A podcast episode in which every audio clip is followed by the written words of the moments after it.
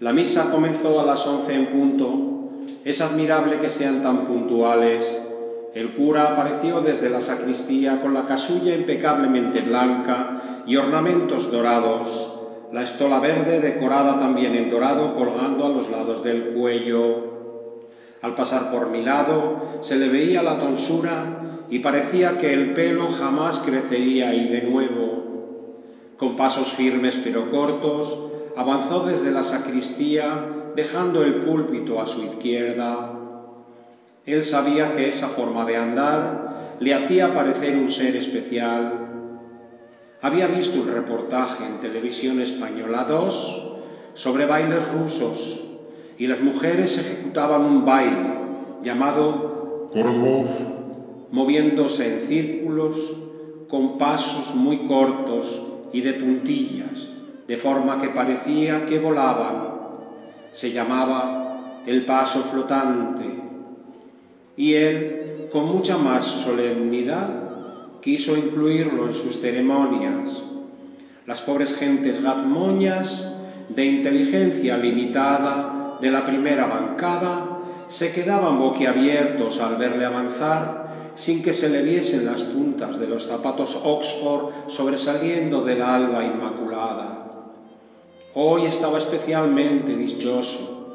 Casi siempre tenía problemas con los monaguillos que se le cruzaban y era imposible conseguir sacristanes avezados, demasiado jóvenes e indisciplinados, pero ya no había vocaciones y tenía que aprovechar lo que podía. Más de una vez los había pillado probando el vino de Moscato y no era cuestión, tal y como estaban las cosas, de que le diesen algún problema. Lo solucionó cambiando el vino del recipiente por un vinagre de Jerez de un color similar y sin olor. Cuando dieron el primer trago, cambiaron el color de sus caras por el verde y aunque vomitaron en la sacristía, se lo hizo limpiar, con lo que en el pecado llevaban la penitencia. Estaba pues contento porque avanzaban a los lados, incluso sorteando el pequeño agujero que se estaba formando debajo del precioso ambón con ciborio y todo ello de más de 250 años.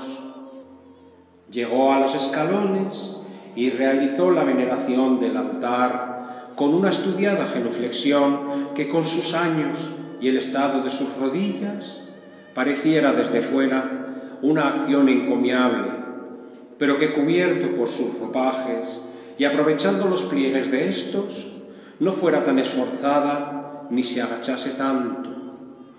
Subió los escalones con un ritmo pausado, levantando el faldón para no tropezar, y se colocó detrás del ara, santiguándose ante la presencia del Cristo colgante. Se volvió a sus feligreses y comenzó la antífona predecesora de la Santa Misa. Se hacía al revés, pero a él le gustaba así porque le dejaba lucir su paseillo. Por Dios, pensó, perdón, pero qué mal cantan las beatas de la primera fila. Nada que ver con las negras de las celebraciones protestantes americanas. Enseguida llegó el turno de la homilía. Después de leer los santos sacramentos, y aunque la parábola de ese día hablaba sobre la envidia, no quiso dejar pasar la ocasión de abochornar a los poderes públicos que le habían metido una multa en su coche por aparcarlo delante de la iglesia.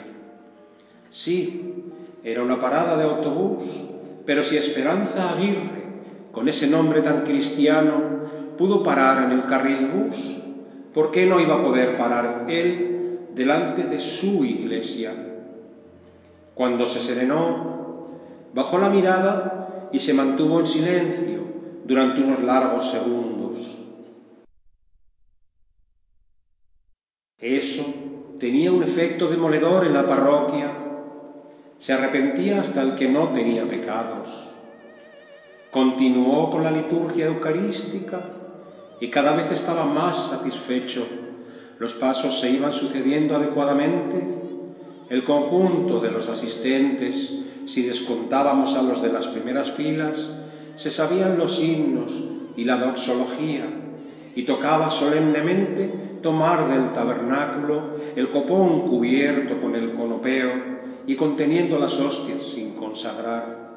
Los acólitos le acercaron las vinajeras y se colocaron mansos a los lados. Digno y con voz fuerte pronunció el epíclesis y tomando el vino lo sorbió. Y tan pronto como lo sorbió, lo escupió, llevando a cabo una aspersión impensada a los fieles de las primeras filas.